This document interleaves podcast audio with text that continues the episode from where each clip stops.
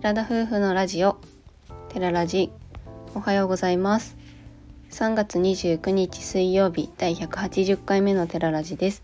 私たちは日本一周バンライフを計画中の20代夫婦です。現在日本一周に向けてハイエースを DIY しています。夫婦でキャンプや車中泊 DIY の様子を YouTube にて毎週土曜日夜7時にアップしています。この番組では私たちの日常や YouTube の裏話ギターの弾き語りを宮崎弁でてげてげにまったりとお話ししています。本日は久しぶりの私一人で収録しております。どうぞお付き合いください。今回はですね以前ライブでお話しした通り温泉ソムリエになりましたということで大分県で行われました認定式って言えばいいのかな？そちらに参加してきました。これは事前に申し込みが必要で料金もかかるんですがあせっかくこれからね日本一周をするという中で温泉にはたくさん入る予定としております。なので何か皆さんに情報を発信する上で少しでも知識にをあった、うん、知識を共有できたらいいかなというふうに思ったので今回思い切ってソムリエになりました。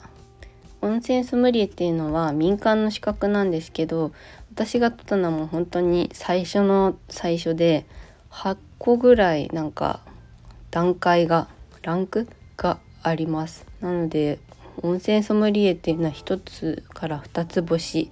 単純に本当になんだろうな資格講座みたいなのに参加してテキストをもらったらともらって認定証をもらったらなれるっていうすごく簡単なものになります。でその上にソムリエマスターと言われるステップアップセミナーを受講してでそのさらに上がソムリエアンバサダーと言われる、まあ、タレントさんとかライターメディアとかに関わる方を対象としたライセンスになるそうです。で実際今回認定を受ける上であの教えていただいた方っていうかそういう方がいらっしゃるんですけど講義をしてくださった方が実際にテレビ局で働いていらっしゃるという武蔵さんと言われる方なんですけど市販に市販をされてるようですごいですよねと思いながら、まあ、そういうテレビ界とかメディアで活躍する方々はとってはすごくそういう番組とかで生きてくる資格なのかなってすごく思いましたね。で私も実際 YouTube とか Instagram とかこうやってラジオとかゆくゆく、まあ、もし余力があればブログとかで発信する上でその温泉ソムリエ的視点でそういう温泉の泉質とか入り方とかをあの皆さんにお伝えできたらいいなと思っております。でテキストがめちゃくちゃ分厚くて全然まだ読み込めてないんですけどここで皆さんに温泉ソムリエの入浴5か条っていうものを共有させていただこうかと思います。あの自分はちゃんと正しい正しいっていうか、うんまあ、ソムリエ温泉ソムリエ的入浴方法で入れているかなというふうに確認しながら是非聞いていただけると嬉しいです。ではその1入浴前後に1杯ずつの水を飲むべしということです。入浴すると発汗により血液濃度が高まるためドロドロの血の状態になります。入浴後だけでなく入浴前にも水分補給をするのがポイントですというふうに書いてあるんですけど入浴の最低15分前には水分補給をするのがベストということでした。1回の温泉で失われる体内の水分量は800ミリと言われているそうです。めちゃくちゃ奪われるんだなと思って。で私たちもそんなに水分を温泉前に取るってことはしないので今後ね意識してちゃんと取らないと、まあ、お酒とか飲んだ後に温泉とか特にね脱水状態で入ることになるので気をつけないとなというふうに思いました。でその2です入浴前には足先など心臓の臓器から順に十分な呼吸をすべしということでかけ湯っていうと体の汚れを落とすというイメージがあったりとか入浴するためのマナーというイメージがあるかと思いますがこれは温泉の泉質や温度に慣らすためのものになります。足先などの心臓のどこから順に十分な呼吸をしていくことで心臓への負荷も抑えられるということです。その3頭には濡れたタオルを乗せるべし。よく温泉に行くと頭の上にタオルを乗せてらっしゃる方がいると思うんですけどあれ私的にこれ自分のタオルだよみたいな温泉につけてないよみたいないうアピールじゃないけどそういうことかなとか思ってたんですけどまあ女性は特に髪の毛が長い方なんかはタオルを巻いて、うん、水滴が落ちたりとかね髪の毛を上で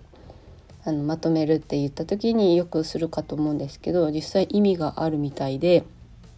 で立ちくらみとかのぼせを予防するためにのせるといいっていうことでした。で濡れたタオルっていうことなんですけど立ちくらみの時は全身の血の巡りが良くなる分頭の血流量が減る状態なので熱いお湯を染みか染み込ませたタオルで頭の血管を開きましょう。のぼせは頭に血が上ったオーバーヒート状態なので逆に冷たい水を染み込ませたタオルをのせましょ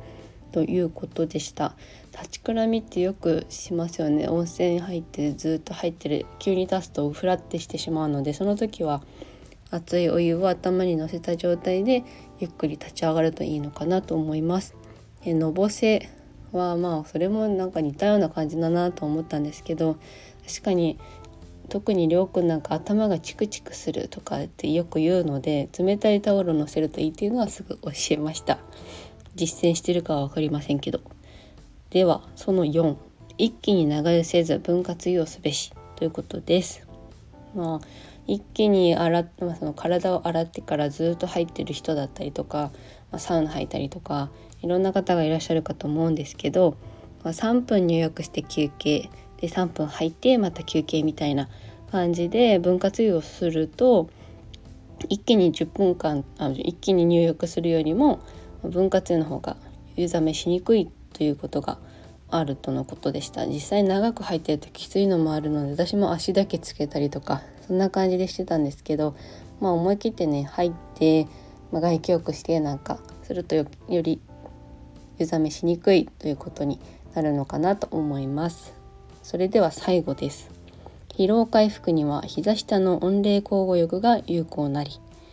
ということです。膝下にお湯をかけること3分水をかけること1分これを3回から5回ほど繰り返すと末梢血管が広がり疲労物質が排出されやすくなります。ということです。疲れを改善回復させる効果もあるということで水風呂に入るといいよとか前なんか地元の温泉で受付のおじちゃんが教えてくれたことがあったんですけどであそうなんだ体にいいんだと思ってそれから水風呂に浸かるようになったんですけど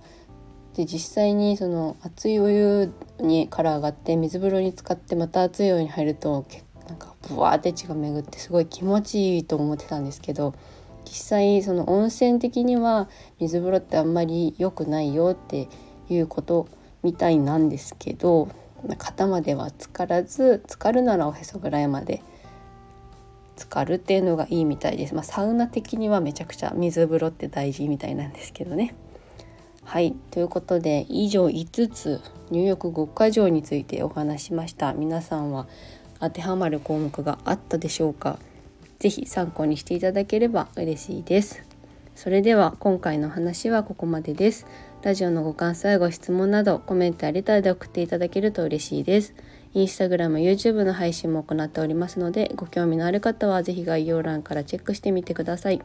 本日も最後までお聴きいただきありがとうございました。それでは皆さんいってらっしゃい。